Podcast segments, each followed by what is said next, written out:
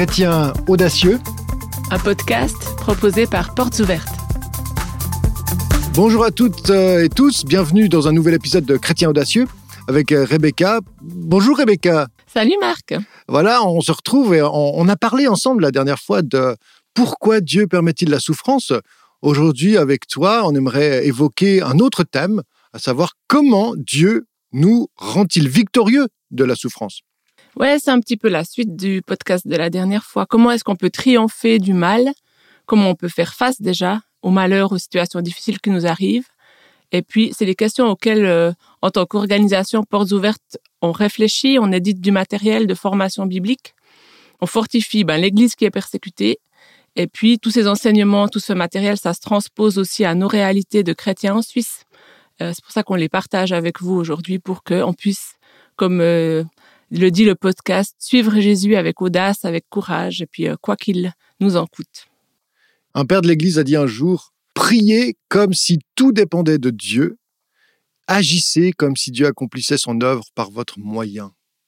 Et quand la persécution s'abat sur nous, on fait tout ce qui est humainement possible pour y résister, pour l'atténuer, l'amoindrir ou l'écourter, et en même temps, on supplie Dieu d'y mettre fin. Et la délivrance, la victoire, elle est le résultat de ce mélange des deux attitudes. On voit souvent dans la Bible aussi que Dieu fait, intervient et il a d'un autre côté besoin de nous, ou il fait avec nous. Il y a une histoire en particulier qui me qui m'interpelle par rapport à ça, ou qui montre bien, je trouve, ces deux aspects. C'est l'histoire d'Esther. Alors, euh, au niveau humain, on voit intervenir deux caractéristiques importantes. Elle, elle fait preuve de courage, d'ingéniosité. Elle euh, court le risque de perdre sa vie alors qu'elle s'invite dans la présence du roi. Je ne sais pas si vous vous souvenez. Elle n'avait pas le droit, cette reine, euh, d'aller voir son mari, le roi, sans avoir euh, pris rendez-vous.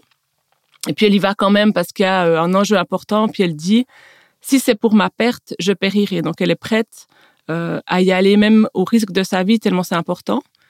Et puis, elle fait aussi preuve d'ingéniosité parce que dans l'histoire, il y a un plan, un haut fonctionnaire de, de l'État perse, Aman, qui veut euh, tuer tous les juifs, dont elle, elle est juive, bien sûr. Et puis, elle euh, envisage d'organiser un festin, de révéler son origine juive devant tout le monde, et puis comme ça, de dénoncer Aman, de montrer à tout le monde qu'il il joue, lui, un double jeu et tout ça. Donc, courage, ingéniosité, elle laisse pas Dieu euh, faire tout le boulot, si on veut. Et son plan fonctionne. Mmh. Euh, c'est là l'autre aspect de l'histoire. On, prie ardemment que Dieu intervienne. Et, pourtant, beaucoup de choses, évidemment, ne sont pas de, notre ressort. On n'a ni les compétences, ni le pouvoir. On ne peut pas exercer un contrôle sur euh, la persécution ou les choses difficiles qui, qui nous atteignent. Nos stratégies, notre ingéniosité, notre courage ne suffisent au fond jamais. Ils sont nécessaires, mais ils ne suffisent Jamais. On a besoin du secours de Dieu. Et, les Juifs, euh, c'est ce que tu nous rapportes, euh, Rebecca, euh, les Juifs organisent donc un jour de deuil et de repentance. Le livre d'Esther, chapitre 4, nous, le, rapporte. Et Dieu intervient de façon étonnante. Oui, Esther fait sa part. et il y a cette intervention de Dieu qui sauve tout le peuple, mais aussi au travers d'elle. il y avait un pasteur qui avait cette habitude de dire, je constate que les heureux concours de circonstances cessent de se produire quand j'arrête de prier. Et puis moi aussi, je, peux parler de ça. Il y avait une période de ma vie où tous les matins, j'avais cette prière, bah, Dieu aujourd'hui, utilise-moi pour faire le bien. Enfin, s'il y a des gens que tu mets sur mon passage pour te révéler, pour que je puisse euh, dire quelque chose de toi et du royaume de Dieu, fais-le. Puis le, le temps où je faisais cette prière, je sais qu'il y avait régulièrement de ces coïncidences euh, divines et puis quand tu arrêtes de faire ça, eh ben tu es moins ouvert en fait à laisser Dieu agir dans ton quotidien et puis euh, à mettre lui une, graine de quelque chose du royaume au travers de toi. Tout le livre d'Esther, s'articule autour de ces coïncidences remarquables. Elle était complètement ouverte à ce que Dieu écrive l'histoire du peuple d'Israël avec elle. Je pense que vous, vous auriez aussi, euh, les auditeurs, des témoignages de cette puissance discrète, presque secrète de l'action de Dieu quand on prie, la prière, c'est ce lieu des opérations méticuleuses de Dieu dans le détail de nos vies. Est-ce qu'on voit Marc Dieu à l'œuvre à travers la prière? Ah oui, bah, je confirme. Et puis j'aime beaucoup cette notion des coïncidences remarquables ou des signes discrets de la présence de Dieu qui s'incarnent dans notre quotidien, quand on prie. Euh, et, si on laisse tomber la prière, comme tu dis aussi, euh, finalement, on laisse tomber aussi notre tablier d'ouvrier. Parce qu'il n'y a pas cet aller-retour de l'action de Dieu en réponse à nos prières.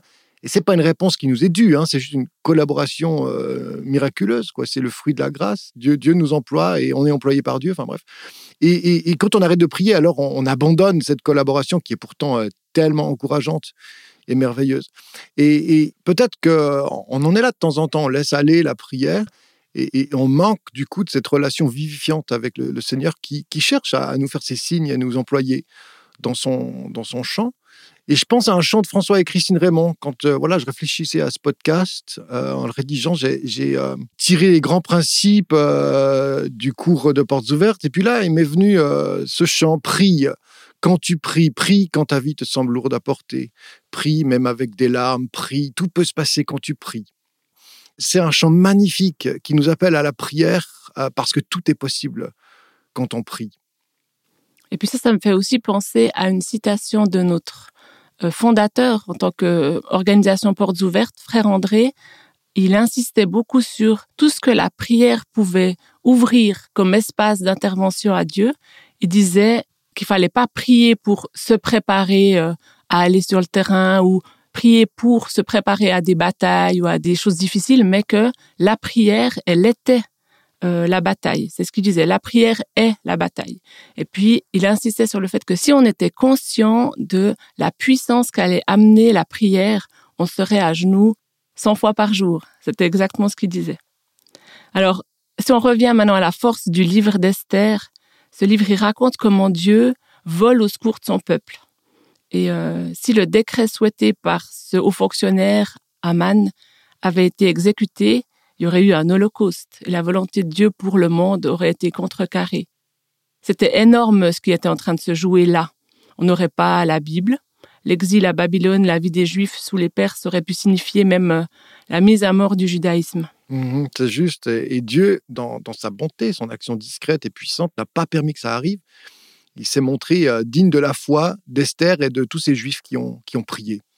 En découvrant comment Dieu est intervenu, la foi des Juifs s'est trouvée fortifiée. C'est aussi ce qui se passe pour nous quand on se met en route avec la prière et qu'on laisse la place à Dieu d'intervenir. Notre foi, elle se renforce. Oui, notre foi, notre courage et notre capacité de, de, témoigner, de dire quelque chose du royaume, comme, comme tu l'as exprimé toi-même quand tu priais cette prière le matin, en demandant à Dieu de, te donner des occasions. Dieu les a suscités, prière et action, prière et réaction, parce que Dieu nous en rend capables. Un chrétien a donné son témoignage euh, un jour et il a parlé du courage de ses co-détenus, parce qu'il était en prison, le courage qu'ils ont eu à lui rapporter euh, l'évangile, à lui parler de Jésus. En fait, c'était un homme violent qui s'est trouvé précipité en prison dans la cellule d'un groupe de chrétiens auquel il n'était pas du tout euh, attaché. Enfin bref, il s'est trouvé là, en, leur présence, il chantait Dieu, il louait, il priait, et, lui était tout à fait étranger à, leur foi.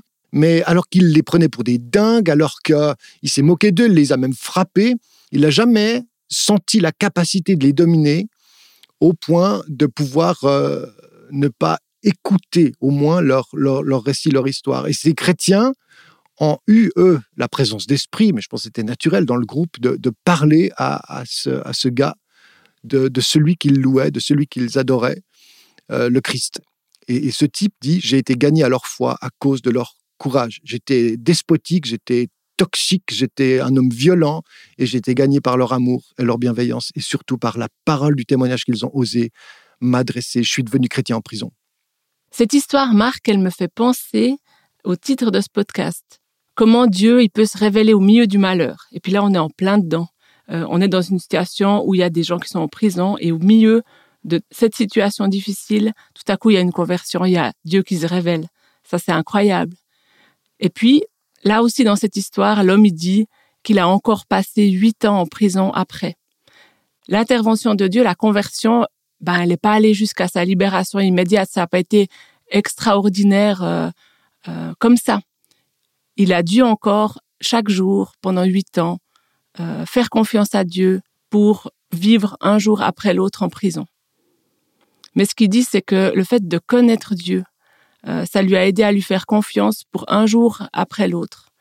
Et puis ça, ça nous arrive, je pense, à nous aussi, quand on a vu Dieu intervenir, quand on a vu Dieu changer des situations, eh ben, on peut commencer à lui faire confiance et puis ça nous donne la force de prendre des décisions courageuses dans les épreuves qui viennent ou à se positionner euh, comme ça, à se mettre debout dans des moments clés. Et puis là, je pense aussi à Esther qui a pu dire au moment où il fallait sauver son peuple, où il fallait euh, faire quelque chose, euh, avec la position qu'elle avait, elle a pu dire si c'est pour ma perte, je périrai. Donc elle a pu se positionner comme ça. Rappelons-nous que notre courage, il est décisif euh, et que nous, on a notre part à faire et que Dieu, il est puissant et qui tend la main pour nous délivrer quand on crie à lui, mais aussi quand on se lève et qu'on prend courageusement des décisions. Oui, la force de la foi d'Esther. Tant de chrétiens en font l'expérience. Aujourd'hui, n'ont pas le choix, mais ils choisissent pour autant, comme tu dis, ils se mettent debout dans la confiance en Dieu et dans la force de leur témoignage. Merci pour cet enseignement. Euh, des témoignages et des vidéos en grand nombre vous attendent sur le compte YouTube de Portes Ouvertes Suisse. Pourquoi ne pas aller y faire un tour? Et nous, on se retrouve bientôt pour un nouvel épisode de notre podcast. En attendant, n'hésitez pas à le commenter, à le partager autour de vous. Salut Ciao